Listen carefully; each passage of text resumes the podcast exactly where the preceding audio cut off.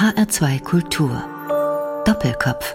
Zu Gast in der Sendung heute die Verlegerin Elisabeth Sandmann am Tisch zusammen mit Thomas Blaul. Herzlich willkommen bei uns im Doppelkopf in HR2 Kultur. Frau Sandmann. Ich freue mich, dass ich hier sein kann. Vor 16 Jahren haben Sie den Elisabeth Sandmann Verlag gegründet. War 2004 die Buchwelt noch in Ordnung oder war das nicht damals schon auch durchaus mutig, einen Verlag ins Leben zu rufen?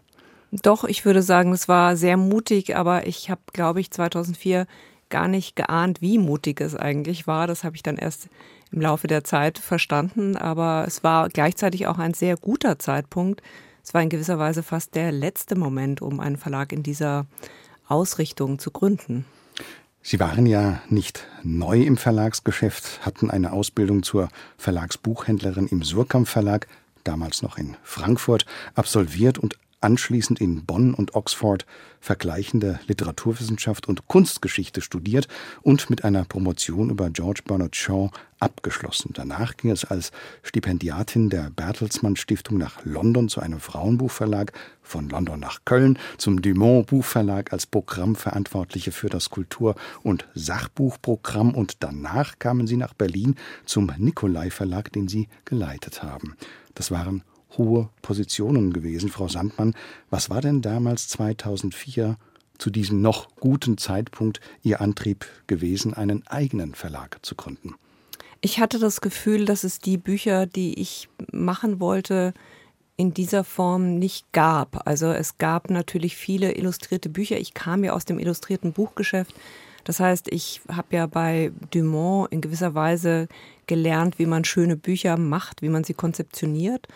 Und auch der Nikolai Verlag war ein Verlag, der sehr gut gestaltete Bücher verlegte. Das alles habe ich gesehen und dennoch gab es die Bücher, die ich mir vorstellte, machen zu wollen, die gab es in dieser Form noch nicht. Wobei ich sagen muss, dass als ich den Verlag gründete, ich noch gar nicht genau wusste, dass ich einmal so einen Schwerpunkt haben würde, Bücher zu machen für und über Frauen. Genau, das wäre die nächste Frage. Können Sie denn für unsere Hörerinnen und Hörer den Verlag mal charakterisieren? Ja, also der Verlag ist ein kleiner Verlag. Wir verlegen ungefähr 10 bis 15 Bücher pro Jahr und wir haben einen Schwerpunkt entwickelt, Bücher zu machen für und über Frauen. Und diese Bücher sind alle illustriert, das heißt illustriert mit Dokumenten, mit Bildern, mit Gemälden, mit Fotografien und wir bemühen uns darum auch Dokumente und Bilder zu finden, die man jetzt vielleicht noch nicht in dieser Form gesehen hat. Und ein großer Erfolg dann im Jahr nach der Gründung 2005 war das Buch Frauen, die lesen, sind gefährlich, das wir in viele Länder verkauft haben und in hohen Auflagen und das so einen Nerv der Zeit traf und das wirklich ein sowohl sehr schön gemachtes Buch als auch ein klug geschriebenes Buch ist, es ist ein Buch über die Lesegeschichte, die Kunstgeschichte, die Emanzipationsgeschichte der Frauen und erzählt, was Frauen lesen durften, was sie nicht lesen durften und warum Frauen eben über so viele Jahrhunderte gefährlich waren, wenn sie sich Wissen aneigneten. Eine kleine, feine Adresse für illustrierte Bücher, das hat die Frankfurter Allgemeine mhm. Zeitung mal über sie geschrieben. Es ist also ihr Anspruch, nicht nur inhaltlich profunde Bücher zu machen, sondern eben auch ästhetisch schön gestaltete Bücher. Sie haben ja ein vielfältiges Programm, Frau Sandmann. Die Buchideen werden die, wie das in einem belletristischen Verlag der Fall ist, an Sie herangetragen oder entwickeln Sie selbst Konzepte für kommende Publikationen? Also in den ersten Jahren war es so, viele Ideen kamen von mir, kamen vom Verlag und umso mehr Kontakte wir hatten zu Autorinnen und Autoren, umso eher kamen dann auch Ideen von Autoren zu uns oder Autorinnen. Und insofern würde ich sagen, ist es heute, vielleicht sind es immer noch 60, 70 Prozent Ideen, die im Haus entwickelt werden, generiert werden und 30 Prozent, die von Autoren oder Autorinnen zu uns kommen. Kommen denn auch mal ganz fremde Autorinnen und Autoren zu Ihnen, die Sie als Verlag kennen und sagen, da wollen wir publiziert werden? Das gibt es natürlich auch, aber es muss dann schon ein sehr ähm, ungewöhnliches Projekt sein, dass man dann sagen würde, ja, das passt in das Programm. Es ist ein so kleines Programm, dass man da sehr genau auswählen muss, muss immer so eine Komposition sein, auch in jedem Programm. Und insofern ist die Wahrscheinlichkeit jetzt nicht so groß, dass das klappt, aber es ist durchaus möglich. Und es ist auch schon passiert. Schöne Bücher für kluge Frauen, das war und ist ja auch immer noch Das Motto des Elisabeth Sandmann Verlags, das ich mit Ihnen spreche, zeigt aber, dass auch Männer ihre Bücher lesen dürfen und sogar sollten, oder? Und sogar schreiben. Und ja, sogar schreiben. ja, aber ja, auf jeden Fall. Also ich freue mich natürlich sehr, wenn Männer meine Bücher lesen, weil in diesen Büchern geht es ja um die Lebensgeschichten von Frauen. Es geht darum, Geschichte sichtbar zu machen und wir haben da einen großen Nachholbedarf. Also ich kann nur sagen, in meiner Generation und ich habe die Befürchtung, dass das in den nächsten Generationen auch noch so geblieben ist, sind wir aufgewachsen ohne den Bezug zu haben zu dem, was Frauen geleistet haben auf unterschiedlichsten Gebieten. Wir kannten zu meiner Zeit keine Biologinnen, wir kannten keine Impressionistinnen, wir kannten keine Wissenschaftlerinnen, wir kannten vielleicht ein, zwei Namen in der Literatur und in der Kunst und das war's. Und heute stellen wir fest, dass es diese Frauen gab. Und es tröpfelt so peu à peu eigentlich mhm. ins Bewusstsein. Ja, und das ist auch sehr wichtig, dass wir uns besinnen auf diese Frauen, die in der Politik, in der Gesellschaft, die in der Nachkriegszeit immer wieder Großartiges geleistet haben und dass wir diese Frauen sichtbar machen und zwar im wahrsten Sinne des Wortes. Das ist eben die Aufgabe meines Verlags, dass man ihre Porträts sieht, dass man über ihre Leben lesen kann und dass die Frauen sich etwas zurückholen an Geschichte, was verdient, erzählt zu werden. Das sind dann auch die Konzepte, die Sie wahrscheinlich entwickeln mhm. in, aus verschiedenen Zeiten, auch ja. in verschiedenen Bereichen, ob das jetzt mhm. Kunst oder auch Politik oder mhm. Äh, Bürgerbewegungen ist. Wie suchen Sie dann Autorinnen und Autoren aus der akademischen Welt? Ja, ich versuche schon, jemanden zu finden, der gewisse Expertise hat auf diesem Gebiet. Ulrike Müller ist ein gutes Beispiel. Das ist eine Autorin, die in Weimar lebt und die eine Bauhausspezialistin ist, aber nicht nur auf dem Gebiet des Bauhaus, sondern sie hat auch, wir haben das erste Buch war über Frauen in Weimar und sie habe ich eigentlich wirklich gefunden, weil ich ein kleines Büchlein von ihr entdeckte und habe sie dann kontaktiert und habe festgestellt, dass sie beides sehr gut kann. Also sie kann sehr gut schreiben und sie hat eine große Expertise auf dem Gebiet. Sie ist eine gute Wissenschaftlerin und eine gründliche Rechercheuse und äh, wenn es das Wort gibt.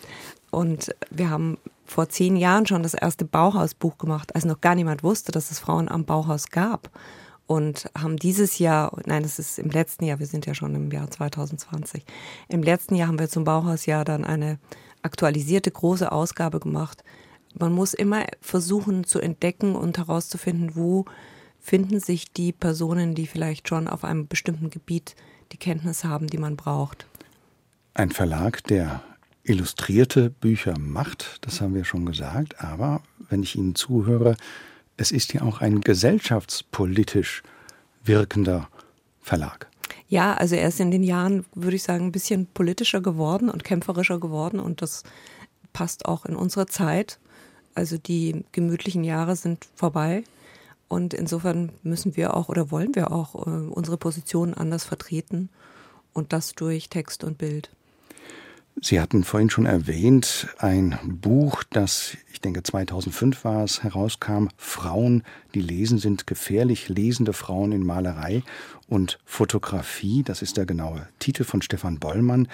Sie haben auch gesagt, er ist verkauft worden, ich glaube mittlerweile in 16 Ländern mhm. und wird dort in hohen Auflagen äh, verlegt. Dieser Erfolg zu Beginn Ihres Verlages war natürlich auch eine große Hilfe, sowohl für das Image als auch die Publicity, als natürlich auch für die wirtschaftliche Ausstattung mhm. des Verlags gewesen. Das war ein sehr wichtiger Titel. Inhaltlich absolut, und wirtschaftlich. Absolut. Also das ist natürlich ein Glücksfall, wenn einem sowas sehr früh passiert. Also wenn man einen Verlag gründet, ist es ja nicht so, als würde die ganze Branche jubeln. Im Grunde war man der Meinung, es gibt schon alles und man braucht jetzt keinen neuen Verlag. Und ähm, wenn es einem gelingt, im zweiten Programm einen solchen Erfolg zu platzieren, dann bedeutet das natürlich auch in der Folge eine andere Positionierung im Handel. Und das ist sehr, sehr wichtig damals gewesen. Das wäre heute noch wichtiger. Und ähm, das hat mir die Jahre darauf in vielerlei Hinsicht natürlich erleichtert. Sicher nicht unwichtig ist in diesem Zusammenhang auch, dass die Verlagsgruppe Surkamp und Insel seit 2016, seit Herbst 2016, mhm. eine Beteiligung an ihrem Verlag hält. Ihr Verlag aber weiterhin von München aus und vor allem auch selbstständig geführt wird. Wie sieht denn die Zusammenarbeit zwischen Ihnen und Surkamp konkret aus?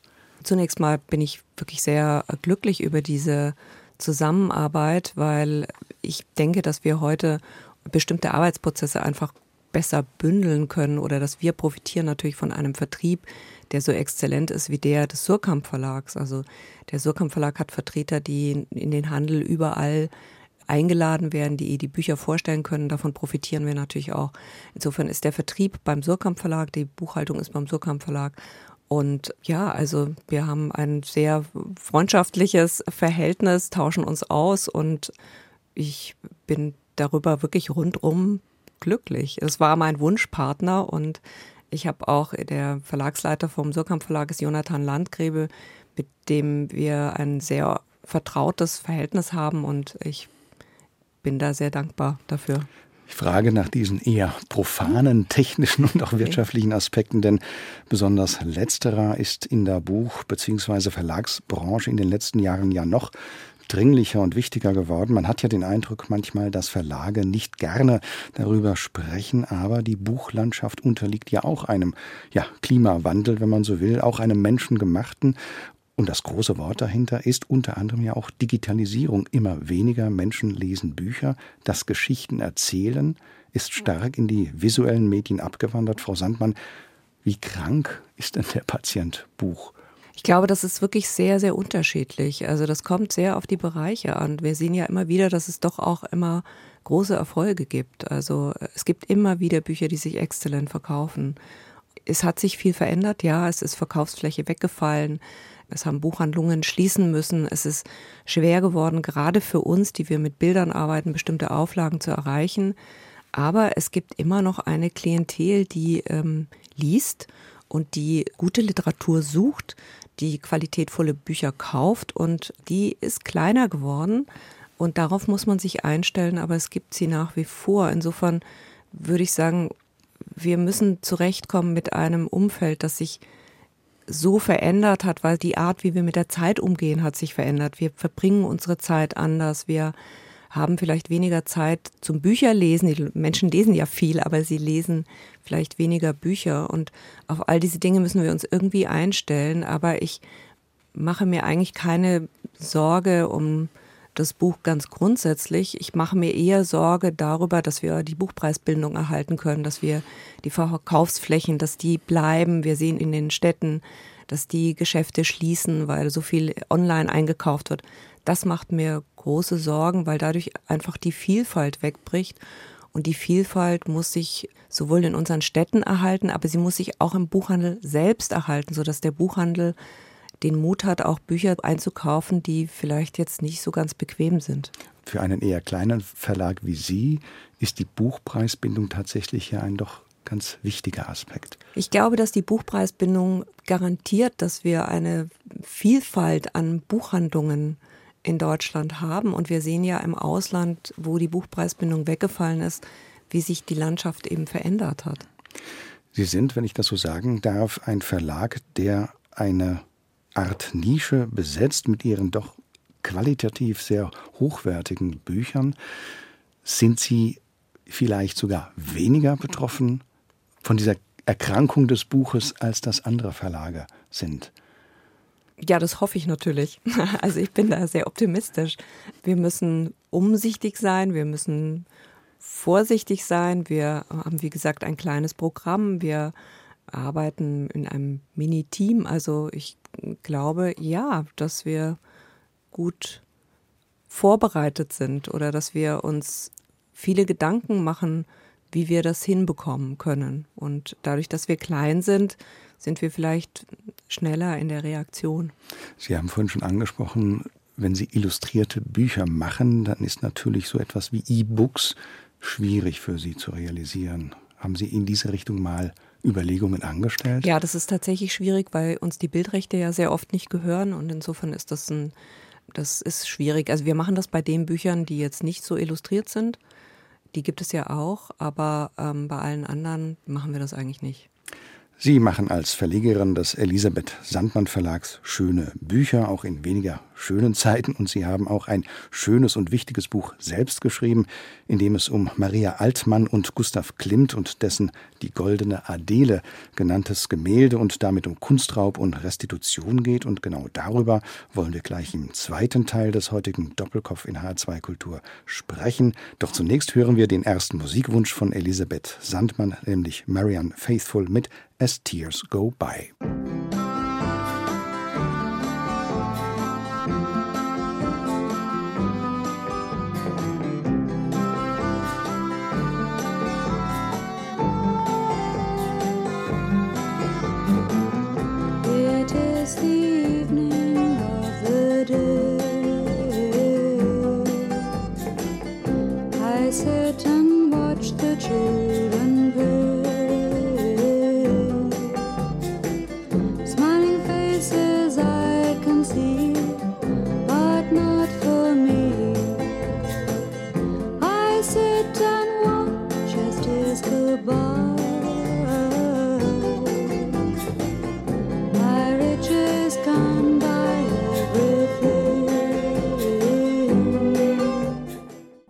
As Tears Go By von Marianne Faithful, ein Wunsch von Elisabeth Sandmann, heute zu Gast im Doppelkopf in H2 Kultur, zusammen am Tisch mit Gastgeber Thomas Plaul. Frau Sandmann, bevor wir auf Ihr eigenes Buch über Gustav Klimt, über die Goldene Adele kommen, eine Frage. Was machen Sie denn in diesem Jahr programmatisch? Welche in Anführungszeichen besonderen Bücher und schönen Bücher kommen denn dieses Jahr bei Ihnen heraus? Ja, also ich freue mich tatsächlich, dass wir ein großartiges Buch machen über Charlotte Perriand.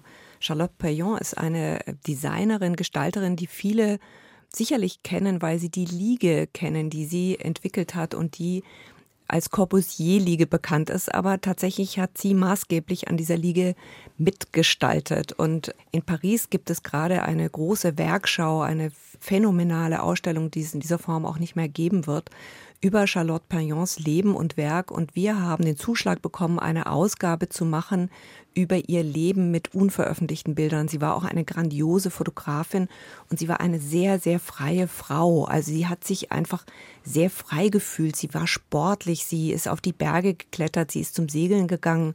Es gibt Bilder, wo man ihren Körper, ihren schönen Körper sieht aber eben auch ihren Bezug zu ihrer Arbeit, zu der Art, wie sie gestalten wollte und wie sie damit eigentlich auch das Leben verändern wollte, so dass Menschen in Räumen leben können, die äh, funktional und schön sind. Und auf dieses Buch freue ich mich sehr. Das wird jetzt im Frühjahr erscheinen? Genau, das wird im März erscheinen mit einem Vorwort eines Architekturarchitekten aus der Schweiz, der sie noch selbst kannte und der auch einen Bezug herstellen wird zu äh, Perriand und dem Bauhaus und Gropius. Und ich glaube, dass das wirklich weit hinaus über den Leserkreis, der sich jetzt für Design und Gestaltung interessiert, ein tolles Buch ist, weil es einfach über eine so großartige Frau geht. Die, wie wir hören, begeisterte Buchverlegerin Elisabeth Sandmann ist selbst als Buchautorin hervorgetreten. 2015 erschien in ihrem Verlag ihr Buch Der gestohlene Klimt, wie sich Maria Altmann die goldene Adele zurückholte. Ein Buch über einen spektakulären Fall einer Rückgabe eines Kunstwerks an die rechtmäßige Besitzerin. Welche reale Geschichte erzählen Sie in diesem Buch, Frau Sandmann? Ja, also das ist eine tatsächlich ganz reale Geschichte und mich haben zwei Dinge interessiert. Zum einen Maria Altmann, die im Alter von über 80 Jahren beschlossen hat, sich das Erbe ihrer Familie zurückzuholen und einen Rechtsstreit begonnen hat, der äh, über Jahre dauerte. Und sie hat dann am Ende den österreichischen Staat verklagt, um Bilder, und es sind eben Gemälde von Klimt, die, und das ist das berühmteste Gemälde, ihre Tante zeigen und das Bild ist bekannt als Goldene Adele. Und diesen Rechtsstreit hat sie am Ende, muss man sagen, gewonnen. Und mich faszinierte, dass eine Frau mit über 80 Jahren den Mut hat, sich einem solchen Rechtsstreit auszusetzen, einer solchen emotionalen Belastung. Aber sie hat gesagt, ich bin die Tochter eines Rechtsanwalts, ich möchte äh, dass mir auch Recht widerfährt und dass das möglich war am Ende ihres Lebens, finde ich eine großartige Geschichte. Und diese Geschichte erzähle ich, denn es ist die Geschichte eigentlich eines Jahrhunderts. Ihre Tante, also sie hat Modell gestanden für Klimt. Klimt hat zwei Gemälde von ihr gemalt, zwei Porträts von ihr gemalt und es gab eine engere Bindung zu Klimt und es gibt insgesamt fünf Bilder, um die es geht, die geraubt wurden und diese Bilder sind restituiert worden und insofern erzähle ich natürlich auch die Geschichte von Adele Blochbauer und äh, Gustav Klimt oder von der Familie Blochbauer und äh, Gustav Klimt und dann aber auch die Geschichte von Maria Altmann und ihrem Anwalt, der auch eine gewisse Berühmtheit erlangt hat, ähm, Randy Schönberg, der diesen Prozess als junger Mann führte und niemand wirklich glaubte, dass er den gewinnen könnte und der ihn aber dann gewonnen hat. Wie kam denn überhaupt der Staat Österreich an dieses Gemälde? Ja, das ist alles enteignet worden, der gesamte Besitz der Familie Blochbauer, das war eine sehr wohlhabende Familie, es ist alles enteignet worden. Alle Bilder, das Porzellan, die Möbel. Und bei diesem Bild hatte man, man hat sich berufen auf ein Testament, das Adele Blochbauer gemacht hatte und sie hatte verfügt, dass dieses Bild äh, der Galerie Belvedere gehören sollte. Aber das hat sie natürlich gemacht, ohne zu ahnen, dass 1938 die Nazis in Österreich einmarschieren würden. Und sie hätte es sicherlich nicht gemacht, wenn sie das gewusst hätte. Und sie hätte es auch sicherlich nicht gemacht, wenn sie gewusst hätte, welcher Verfolgung sie ausgesetzt gewesen wäre und welcher Verfolgung ihr Mann ausgesetzt war. Und auf dieses Testament, das aber die Familie selbst nicht kannte, hat man sich berufen. Und das ist eine sehr, sehr lange, sehr spannende Geschichte. Es ist fast ein Krimi, um zu lesen, wie man dann an das Testament kam und wie man merkte, dass es eine Möglichkeit gibt, eine rechtliche Möglichkeit gibt, sich hm, hier Gerechtigkeit zu holen. Und das muss man in dem Buch nachlesen. Das kann ich so in kurzen Sätzen gar nicht sagen, aber es ist wirklich ungeheuer spannend und hat sich tatsächlich so zugetragen. Es gibt dann auch einen Film, der, also der sich nicht auf mein Buch bezieht, aber beides ist zeitgleich erschienen, mit Helen Mirren in der Hauptrolle, eine wunderbare Verfilmung, Frau in Gold. Ja, also auch der Film ist sehenswert. Also wie Sie schon sagen, es ist wirklich spannend zu lesen. Man erwartet es vielleicht gar nicht. Ich habe gesagt, eine reale Geschichte, ja auch eine sehr schwere und schwierige Geschichte, juristisch auch sehr kompliziert. Aber so wie Sie es dann darstellen, liest es sich wirklich wie ein, tja, ich möchte fast sagen, historisch-politischer Krimi, wenn man das so will. Interessant ist ja natürlich auch die Haltung Österreichs gewesen in dieser ganzen Sache. Da hat man sich ja lange gewehrt, überhaupt eine Einsicht zu zeigen in diesen Fall. Ja, das ist interessant, weil man tatsächlich völlig unterschätzt hat. Oder sagen wir anders, man war sich so sicher, dass man diese Bilder nicht zurückgeben müsste.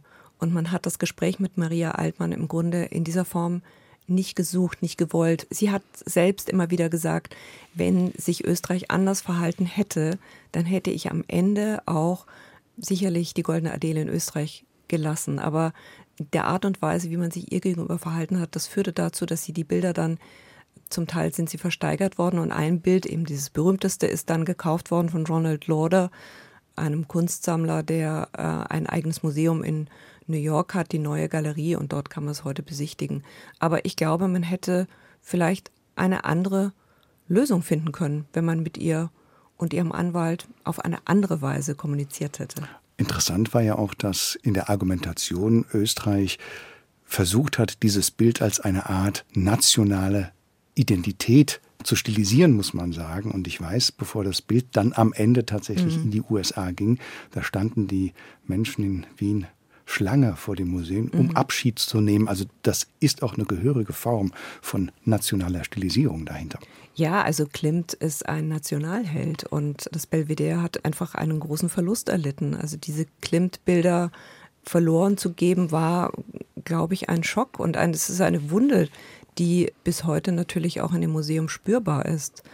Aber wie gesagt, es hat ihnen nicht gehört. Es, es, es gehört zu dieser Geschichte dazu, dass man Dinge, die einem nicht gehören, dass man die zurückgibt. Und das betrifft alle Museen oder überhaupt allen Besitz, der einem nicht gehört. Und wenn es die Möglichkeit gibt, dass man die Herkunft, die Provenienz eindeutig feststellen kann, dann ist es eine Frage des Anstands, diese Dinge zurückzugeben. Wissen Sie, wie viele Kunstwerke von den Nationalsozialisten gestohlen, enteignet oder beschlagnahmt worden sind? Gibt es da Schätzungen? Ja, es gibt Schätzungen von der New York Times, die belaufen sich auf ungefähr 600.000 Kunstwerke oder Möbel. Aber da sind zum Beispiel gar keine Bücher dabei. Also Bücher, wenn man Bücher mit dazu nehmen würde, da gibt es gar keine Schätzungen. Das ist unvorstellbar, wie viele Bibliotheken ausgeraubt und verstreut wurden. Und das ist natürlich mit der Zunahme der Zeitdistanz, die zu den Ereignissen liegen, immer schwieriger, das rekonstruieren zu können. Ja, aber es ist ja in den letzten Jahren auch viel restituiert worden und es ist viel recherchiert worden und es ist natürlich, gibt es heute ganz andere Möglichkeiten. Und es ist so, dass die Enkelgeneration eine andere Möglichkeit, emotionale Möglichkeit hat, sich mit diesen Dingen zu beschäftigen. Maria Altmann sagt, sie kamen in den USA an und da ging es ums Überleben, da ging es um die Frage, wie ernähren wir unsere Kinder, also wie bauen wir uns ein neues Leben auf da trat in den Hintergrund der Besitz in Wien. Und außerdem wollte man sich jetzt nicht mit ehemaligen Nazis in Verbindung setzen, die immer noch in den Positionen waren, als Beamte oder sonst ähm, in irgendwelchen Ämtern, um zu verhandeln über einen Besitz, von dem man glaubte, dass er ohnehin verloren sein würde. Sie haben Kunstgeschichte studiert. Ist Ihr Interesse an dem Thema Restitution damals bereits im Studium geweckt worden? Nein, also das Interesse kam, weil ich festgestellt hatte, dass sehr viel berichtet wird über die Auktionsergebnisse von Bildern und wenig erzählt wird über die Besitzer, denen diese Bilder einmal gehört haben. Und da habe ich angefangen dann zu recherchieren. Und dann habe ich Melissa Müller und Monika Tatzko den Vorschlag gemacht, ein Buch zu veröffentlichen. Und dieses Buch ist 2010 erschienen, Verlorene Bilder, verlorene Leben. Und das war die sehr, sehr intensive Beschäftigung mit diesem Thema. Freiheit war zur Zeit des Nationalsozialismus, um es salopp zu formulieren, ein Fremdwort gewesen. Und dieser Begriff ist auch sicher heute in noch anderen politischen und lebensweltlichen Zusammenhängen ein Fremdwort. Davon zeugen ja auch einige Bücher in Ihrem Verlag, Frau Sandmann. Ist das auch der Grund, weshalb Sie als zweiten Musikwunsch das Lied Sogno di Libertà angegeben haben, der Traum von Freiheit, gesungen von Milva? Ja, also da kommt so einiges zusammen. Ich ähm, liebe äh, die italienische Sprache. Ich finde, Milva war zu einer bestimmten Zeit auch so eine Ikone und Freiheit ist etwas, für was es sich zu kämpfen lohnt, ja.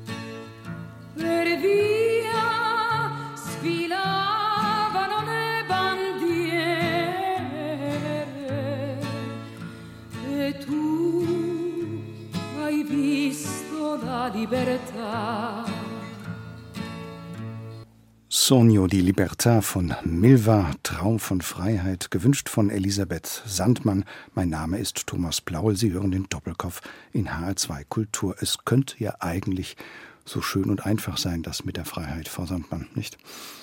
Ja, also wenn man Milva jetzt so zuhört, dann berührt mich das. Das ist wirklich ein sehr, sehr schönes Lied. Ja, es könnte so einfach sein. Die Musik des Liedes, das wir eben gehört haben, stammt von dem großen griechischen Komponisten Mikis Theodorakis, der damit ein Gedicht des griechischen Literaturnobelpreisträgers Yorgos Seferis vertont hat, in dem Seferis konstatiert, dass man in seinem Leben auch mal falschen Richtungen und Vorstellungen folgt, was man aber als Fehler erkennen und korrigieren kann. Frau Sandmann, Sie blicken nun auf sechs Jahrzehnte Leben zurück. Gab es denn für Sie auch mal einen Moment, wo Sie gesagt haben, hoppla, da bin ich in eine falsche Richtung aufgebrochen, da muss ich eine Wende vornehmen? Nein, das gab es eigentlich nicht. Also ich bin sehr zufrieden mit der Art und Weise, wie mein Leben verlaufen ist. Und dazu gehören natürlich auch die Fehler, die man gemacht hat. Dazu gehören auch die Enttäuschungen, dazu gehören auch die, die es in allen möglichen Bereichen gegeben hat und die es noch geben wird. Das gehört alles dazu. Aber im Großen und Ganzen bin ich sehr froh, dass äh, das Schicksal mir einen Weg zugewiesen hat, der zu mir passte und den ich bisher sehr gerne gegangen bin. Und ich bin eigentlich auch zuversichtlich, dass ich den noch weiter gerne gehen werde. So eine positive Haltung zum eigenen Leben, das hört man nicht so häufig, gerade auch in unseren Wohlstandsgesellschaften. Na, ich kann mich ja wirklich nicht beklagen. Ich habe einen wunderbaren Beruf. Ich bin mit meiner Familie zufrieden. Ich bin ein im Grunde glücklicher Mensch. Natürlich habe ich auch Zweifel und natürlich gibt es auch Unzufriedenheiten, aber wenn ich das immer wieder in Bezug setze jetzt zu dem, mit dem ich mich auch beschäftige, mit, mit Ungerechtigkeiten oder Gewalt gegenüber Frauen, dann kann ich nur sagen, ich kann mich überhaupt nicht beklagen. Ich kann nur zufrieden sein über das, was ich beruflich und privat erlebt habe. Wenn Sie mit Ihren Büchern auch politisch oder vor allem menschlich schwierige Themen aufgreifen, können Sie sich dann als Verlegerin auch distanzieren, also emotional distanzieren, dass Sie das nicht auch jenseits des Verlagslebens belastet? Nein, das geht gar nicht. Also ein Verlegerleben kann man nicht abgeben. Also man ist 24 Stunden in seinem Verlegerleben, Verlegerinnenleben und es verbinden mich ja auch mit vielen Autorinnen und Autoren regelrechte Freundschaften, die sehr intensiv geworden sind und es geht weit hinaus über den Austausch über ein Manuskript, sondern da geht es um Lebensentwürfe, da geht es um Probleme, da geht es um, um viele verschiedene Facetten und das macht ja auch diesen Reiz aus, dem möchte ich mich gar nicht entziehen. Das ist das Schöne eigentlich, das Zuhören, der Austausch, die Verbindung, die man hat mit solchen besonderen Menschen. Nun sitzen wir gerade im Doppelkopf zusammen, einer Hörfunksendung des Hessischen Rundfunks, der seinen Hauptsitz in Frankfurt hat. Eine Stadt, die Sie, Frau Sandmann, der Sie jetzt in München leben, schon vor Ihrer Zeit beim Surkamp Verlag kennengelernt haben. Sie sind 1969, glaube ich, nach Frankfurt gekommen. Mhm, Wo kamen ja. Sie denn her? Mein Vater war damals Beamter und wir sind viel umgezogen. Wir kamen aus Karlsruhe nach Frankfurt und das war ein ziemlicher Kulturschock, weil ich glaube, ich so eine Mischung sprach aus Stuttgarter, Karlsruher, äh, bayerisch, schwäbischem und traf auf Frankfurt und habe aber auch dort vieles nicht verstanden. Und das war natürlich noch eine ganz andere Zeit. Ich bin in die vierte Grundschulklasse dann gekommen und habe dann aber Frankfurt sehr gemocht. Sie haben aber in Wiesbaden Abitur gemacht. Das heißt, Sie sind von Frankfurt aus jeden Tag nach Wiesbaden gefahren? Ja, das war so eine Geschichte, weil meine Eltern nicht wollten, dass ich dieses, da gab es dieses Kurssystem und ich bin dann nach Wiesbaden, weil es dort noch dieses alte Schulsystem gab. Und da bin ich eben dieses letzte Jahr nach Wiesbaden, habe dort Abitur gemacht, ja. Sie hatten einen ziemlich ja, bekannten, später bekannt gewordenen Klassenkameraden. Ja, Wiesbaden. Frank Schirmacher, wir haben zusammen Abitur gemacht und waren auch eng befreundet, ja. Dann spielt Frankfurt natürlich noch weiter eine Rolle. Ich hatte es eingangs schon erwähnt. Sie haben Ihre Ausbildung als Verlagsbuchhändlerin beim Surkamp Verlag gemacht. Das war dann in den 80er Jahren gewesen. Damals war, wie gesagt, Surkamp noch in Frankfurt. Mhm. Wann haben Sie denn die Welt der Bücher für sich entdeckt und das Interesse, auch in dieser Welt zu arbeiten? Also ich komme aus einem Haus, wo viel gelesen wurde und wo Bücher schon immer eine große Rolle spielten. Mein Vater war ein sehr belesener Mann und hat viele Bücher gekauft, hat gesammelt. Also insofern spielte das bei uns zu Hause eine große Rolle. Und ich bin dann nach dem Abitur nach London gegangen und habe dort ein halbes Jahr in einer Buchhandlung gearbeitet, in der Buchhandlung Foyles und wusste, ich möchte mit Büchern arbeiten und wusste noch nicht ganz genau, welche Art von Beruf man damit verbinden kann und habe dann dieses Angebot bekommen, diese Lehre zu machen im Surkamp Verlag, was natürlich großartig war. Es war ja eine tolle Zeit bei Surkamp und auch eine besondere Zeit und mein Lehrer war Siegfried Unselt und ich habe wirklich sehr, sehr viel gelernt. Man durchlief alle Abteilungen im Verlag und ob das jetzt von Typografie bis zu Autorenkunde, also war das eine sehr intensive Lehrzeit. Ihnen sind in dieser Zeit natürlich auch viele Autoren begegnet. Äh, welche ist Ihnen da ganz besonders in Erinnerung geblieben? Ja, also mir ist äh, in Erinnerung geblieben, dass wir mal einen Betriebsausflug machten und dort war auch Max Frisch eingeladen und ich habe mich aber nicht getraut, während die anderen viel schlauer waren. Die haben ihre Schulexemplare mitgenommen, um sie signieren zu lassen und ich habe mich aber irgendwie nicht getraut. Und das war natürlich ein sehr eindrückliches Erlebnis. Max Frisch war, wenn ich mich nicht täusche, lange Zeit mit Siegfried Unselt auch per sie, wohingegen, glaube ich, Siegfried Unselt ja gerne auch das Du angeboten hat seinen Autoren.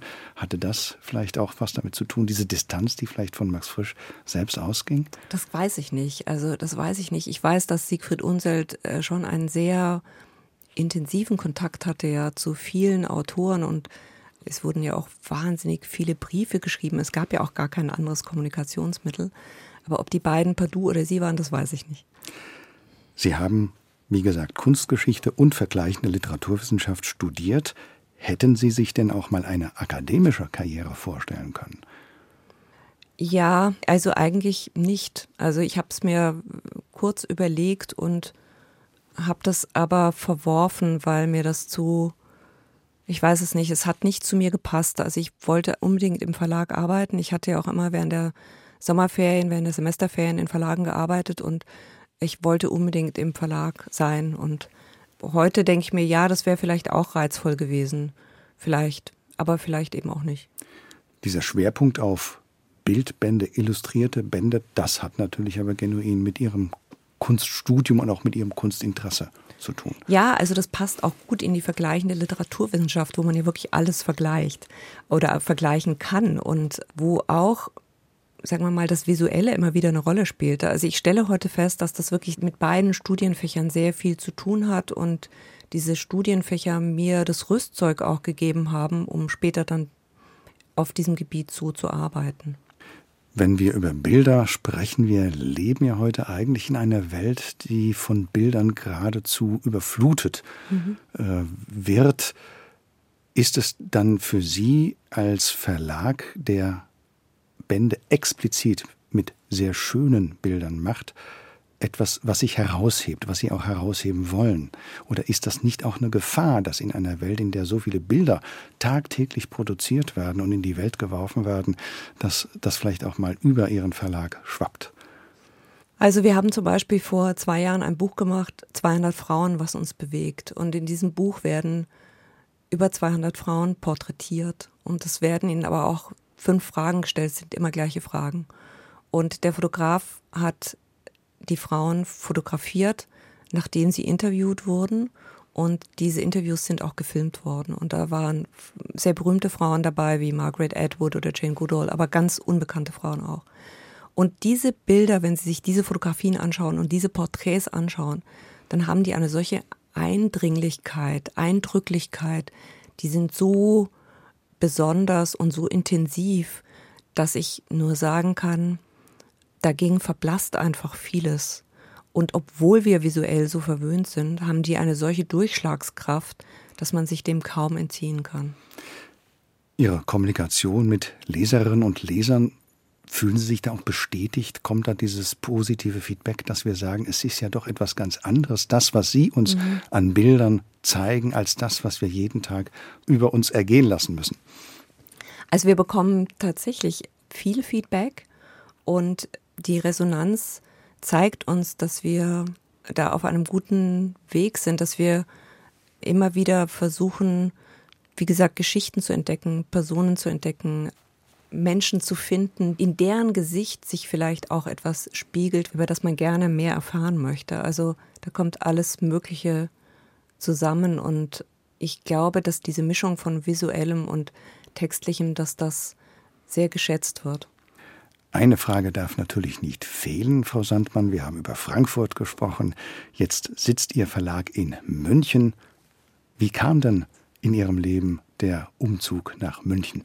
Ja, wo die Liebe hinfällt. Also ich habe einen Mann kennengelernt, einen Verleger, Friedrich Karl Sandmann, und dessen Verlag war in München und da blieb nicht viel Möglichkeit. Also ich lebte damals in Berlin mit meinem Sohn und dann sind wir nach Bayern gezogen und das war schon auch ein Schritt ins Unbekannte und nicht so ganz einfach von Berlin Mitte sozusagen damals auf den Austragshof.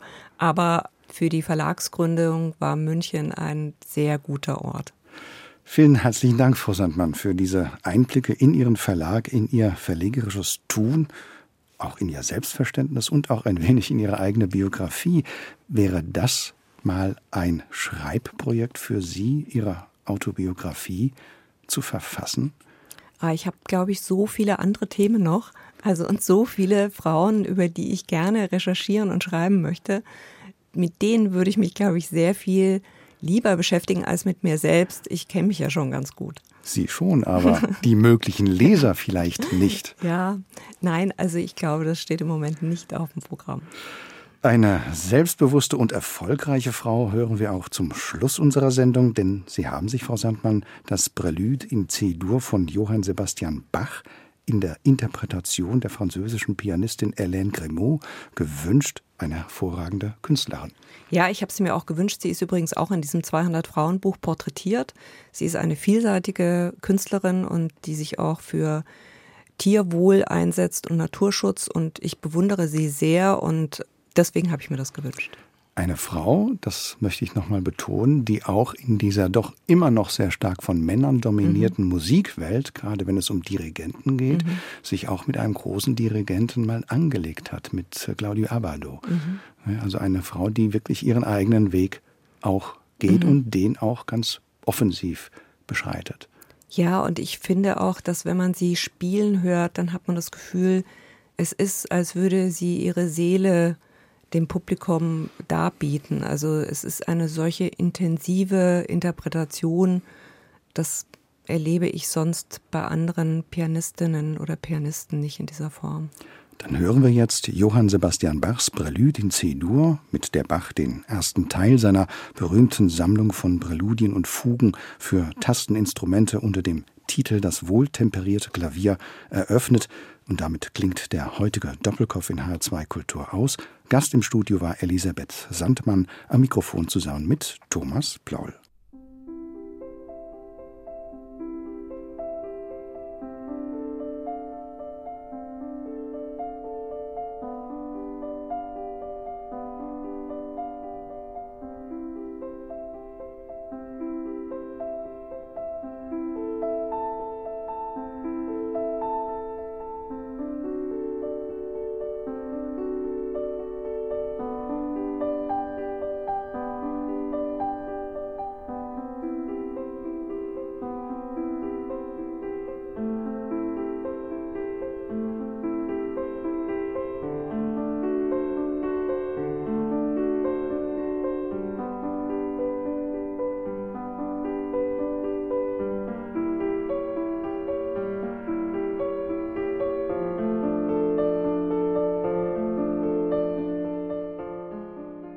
Das war HR2 Kultur Doppelkopf. Aus urheberrechtlichen Gründen müssen wir Musiktitel in unserem Podcast-Angebot ausblenden.